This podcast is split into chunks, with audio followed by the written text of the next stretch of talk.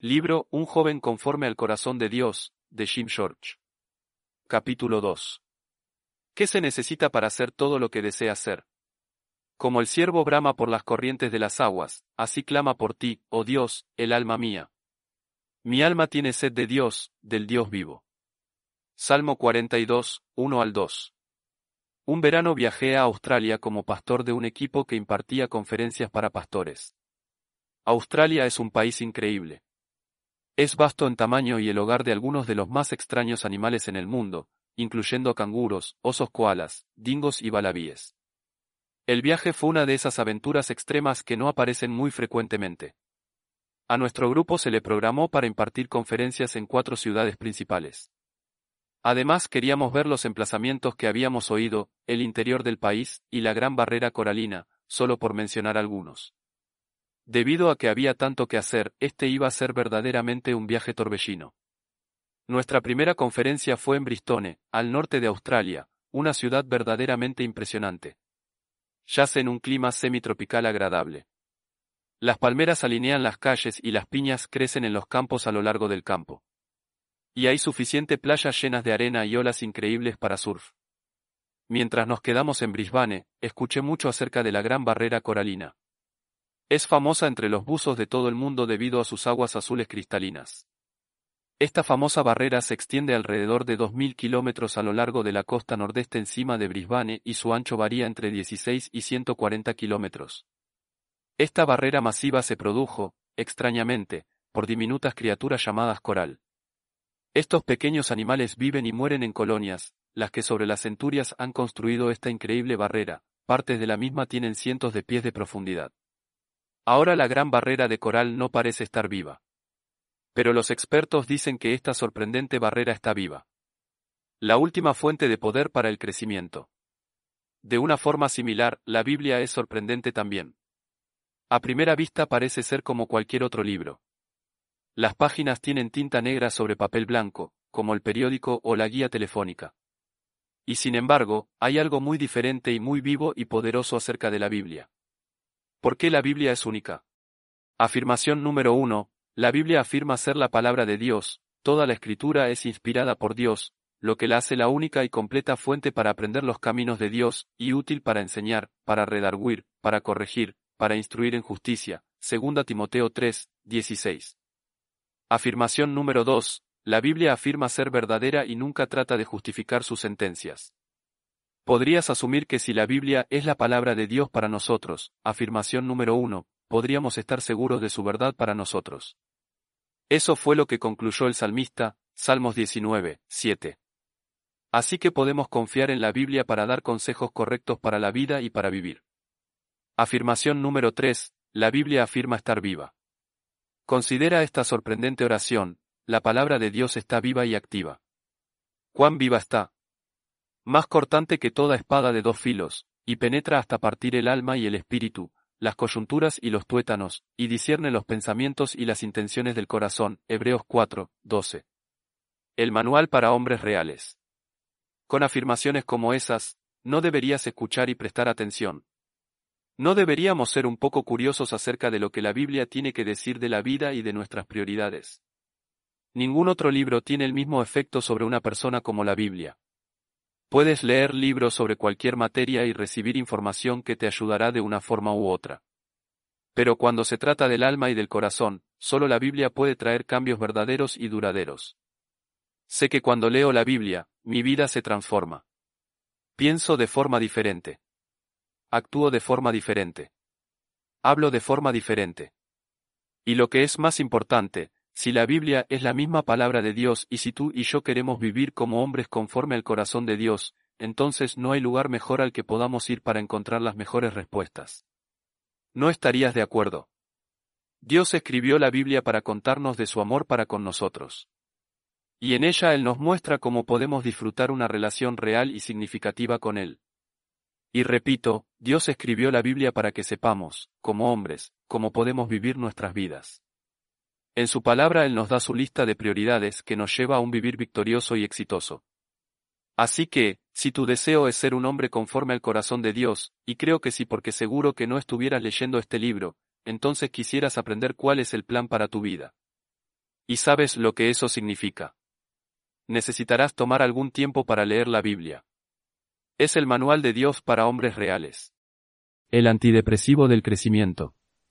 ¿Te has puesto a pensar alguna vez acerca de lo que sería tu vida si fracasaras en crecer físicamente para entrar en la adultez? ¿Suena como tu peor pesadilla? Seguro que para mí sí. Así que como yo, naturalmente considerarías que esto es una tragedia seria. E igualmente trágico es un joven cristiano que no está creciendo espiritualmente o cuyo crecimiento espiritual se ha congelado. Como ves, Dios espera que crezcas tanto espiritual como físicamente. En la Biblia, el crecimiento se ve como un efecto secundario de la vida en Cristo. De hecho se te ordena, creced en la gracia y el conocimiento de nuestro Señor y Salvador Jesucristo. 2 Pedro 3, 18. El escritor de la carta a los hebreos asumió también que con el paso del tiempo sus lectores crecerían hasta el punto en que enseñarían a otros lo básico de la palabra de Dios. Pero tuvo que reprender a sus lectores porque fracasaron en el crecimiento. Y como dije, el crecimiento espiritual debe producirse naturalmente en los que están en Cristo. El elemento esencial para la vida. Me encanta correr. De hecho, he sido un corredor desde la escuela secundaria. Bueno, un sábado brillante californiano, decidí que vería cuán lejos podría correr. Así que salí a correr, 5, 10, 15 millas.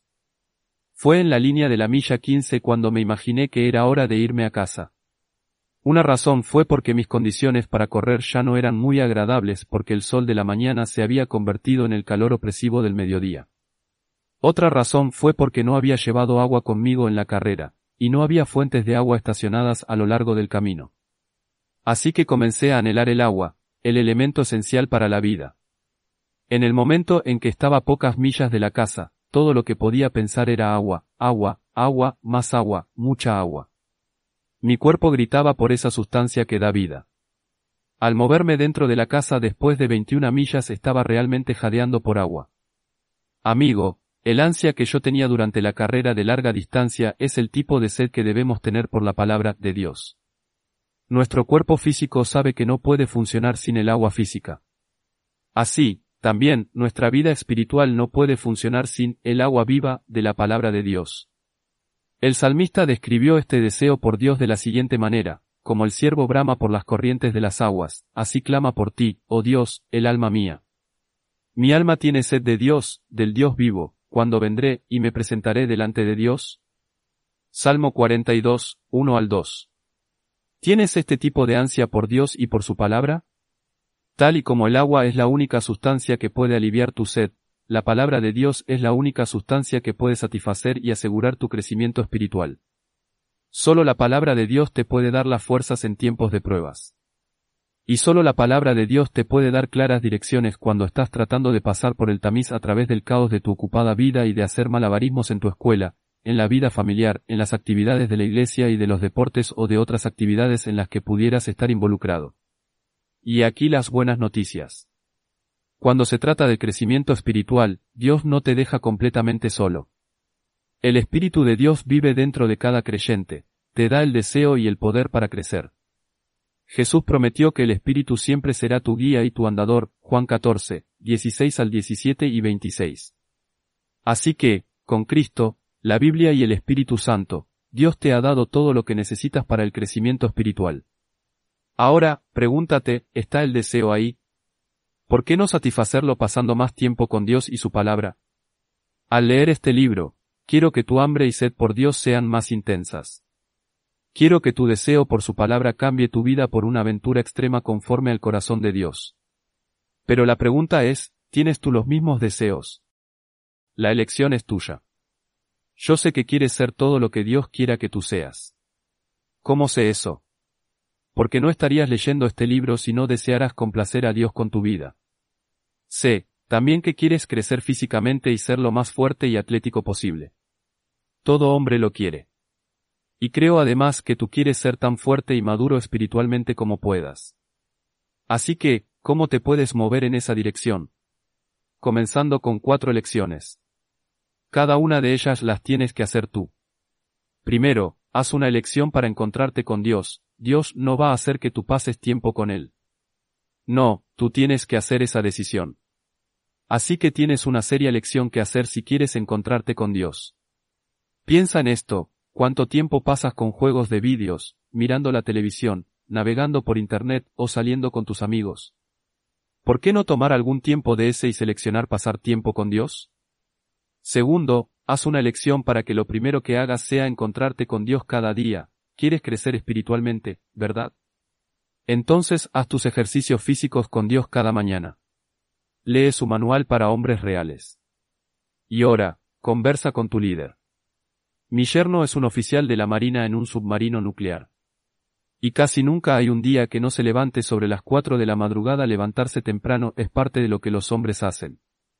Así que, ¿no piensas que pudieras comenzar el día levantándote cada día solo unos minutos más temprano? Es un buen entrenamiento para la vida e influirá en ti.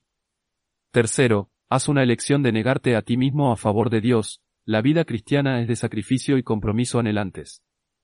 Es así, el mundo entero está diciendo, eres cristiano, entonces pruébalo.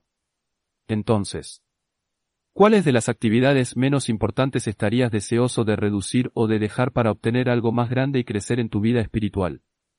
¿Estarías dispuesto a decir no a algún tiempo de juegos de vídeos, decir no algún tiempo de televisión, decir no algún tiempo con tus amigos, decir no algún tiempo haciendo deportes?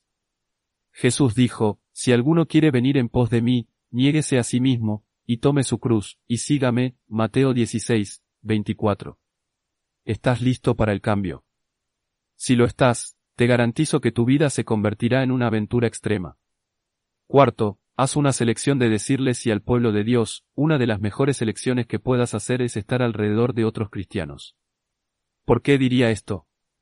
Porque es como en el deporte o estudiar con alguien que está más avanzado que tú. Serás mejor cuando te asocias con aquellos que tienen una pasión por lo que están haciendo, que están seriamente comprometidos con lo que están haciendo. Y así cuando estás alrededor de otros cristianos comprometidos. Su pasión y celo por Dios te contagian. Te motivan. Te retan, te llevan, te hacen todo lo que quieres ser. Así que haz tus elecciones. Selecciona, decir sí a la asistencia a la iglesia y a la enseñanza que recibirás ahí. Decir sí a tus líderes de jóvenes cuando pregunten quién quiere reunirse uno a uno o en un grupo pequeño. Decir sí a los campamentos a los retiros en los que obtendrás grandes enseñanzas y con la atención concentrada de líderes piadosos, sin mencionar todos los amigos que harás. Decir sí a toda oportunidad de estar con otros jóvenes comprometidos con las cosas de Dios. El cambio de tu vida a una aventura extrema. Lo que es sorprendente acerca del crecimiento espiritual es la forma en que afecta toda área de tu vida. No solo complacerás a Dios y madurarás como cristiano, sino además tendrás un efecto positivo y significativo sobre los que tengan contacto contigo. ¿Te das cuenta de cuántas personas se te cruzan en el camino todos los días? Tienes contacto con cientos de personas, personas cuyas vidas puedes influenciar de manera positiva si estás creciendo espiritualmente. Así que, estás listo. Estás listo para la aventura de un esfuerzo total para Cristo. Estás listo para ver lo que sucederá cuando te muevas adelante en camino al crecimiento espiritual, o subir un barranco. Y estás listo para ver lo que te sucederá a ti y a esos que te encuentres a lo largo del camino. ¿Qué te está diciendo tu corazón? Estás escuchando el mensaje de Dios para ti. Recuerda, Dios mira el corazón. Primero Samuel 16, 7. Aquí hay una pequeña lista para chequear el corazón para ver si estás listo para embarcarte en la aventura final de Dios para tu vida. Primero, quieres ser un hombre de Dios fuerte y maduro. Entonces cuídalo primero. Desarrolla una relación cercana con Dios orando, leyendo su palabra y obedeciendo sus mandamientos. Segundo, quieres ser un buen hijo. Entonces, de nuevo, pasa tiempo con Dios con su palabra y en oración y Él te dará y enseñará todo lo que necesitas saber para vivir este muy importante rol de responsabilidad en tu familia. Tercero, quieres ser un buen amigo. Entonces cultiva una amistad con Dios. Este contacto con tu Padre y amigo celestial te dará la sabiduría de ser un buen amigo para otros y hacer un efecto positivo en ellos. Cuarto, te importa la vida espiritual de tus amigos. Entonces, refuerza tu relación con Dios. Eso permitirá al Espíritu de Dios obrar a través de ti y ayudarte a mostrárselo a otros. Quinto, quieres que tu vida cuente. O de otra manera, quieres ser todo lo que puedes ser. entonces haz que Dios sea tu prioridad número uno en tu vida. Pon a Dios en cada uno de tus hoy y entonces todas tus mañanas contarán en la vida y en la eternidad. Todo lo que se necesita es un deseo de hacer la voluntad de Dios. Sexto, tienes este tipo de deseo. Como dije anteriormente, soy una persona que cree que sí. Creo que estás listo para decirle a Dios de tu fresco compromiso de crecer espiritualmente. Creo que estás listo para comenzar esta extrema jornada que te asegurará que tu vida sí cuenta. Séptimo, ¿por qué no haces una pausa ahora mismo y le hablas a Dios? Dándole gracias por darte fuerzas y deseo de unírtele en esta fantástica jornada que está por delante. Decisiones para hoy. ¿Seleccionaste un tiempo para estar con Dios? ¿Qué hora? Si no, comienza tu aventura extrema en este mismo minuto haciendo esta importante decisión. Hazlo ahora. Entonces selecciona un lugar, qué asuntos necesitas para comenzar tu viaje con Dios. ¿Sabías que puedes leer toda tu Biblia en un año si le das solo 12 minutos al día? Le darás a Dios 12 minutos hoy. Mañana. He incluido un calendario de sesión espiritual extrema en la parte de atrás del libro. Encuentra la fecha de hoy. Lee esa porción de la Biblia y entonces chequea la caja. ¿Cuánto te tomó? ¿Hay un hombre mayor o un líder de la juventud en tu iglesia que pueda trabajar contigo solo? Lo vas a llamar hoy. Como todo miembro de la Marina, necesitas un socio con quien reunirte. Lo máximo. Procura con diligencia presentarte a Dios aprobado, como quien usa bien la palabra de verdad. Segunda Timoteo 2 y 15 lee el Salmo 1, 1 al 3. Enumera todas las acciones y decisiones hechas por un hombre que desea crecer espiritualmente. Entonces describe la salud espiritual de un hombre conforme al corazón de Dios. ¿Hay cambios que necesitas hacer hoy? Lee una descripción similar de la salud y crecimiento espirituales en Jeremías 17, 7 al 8. ¿Qué es la salud espiritual basado en este versículo? ¿Cómo se describe la condición de la persona en el versículo 8? ¿Qué te enseñan estos pasajes acerca de tu propia salud espiritual? ¿Qué te enseñan acerca de cambios que necesitas hacer?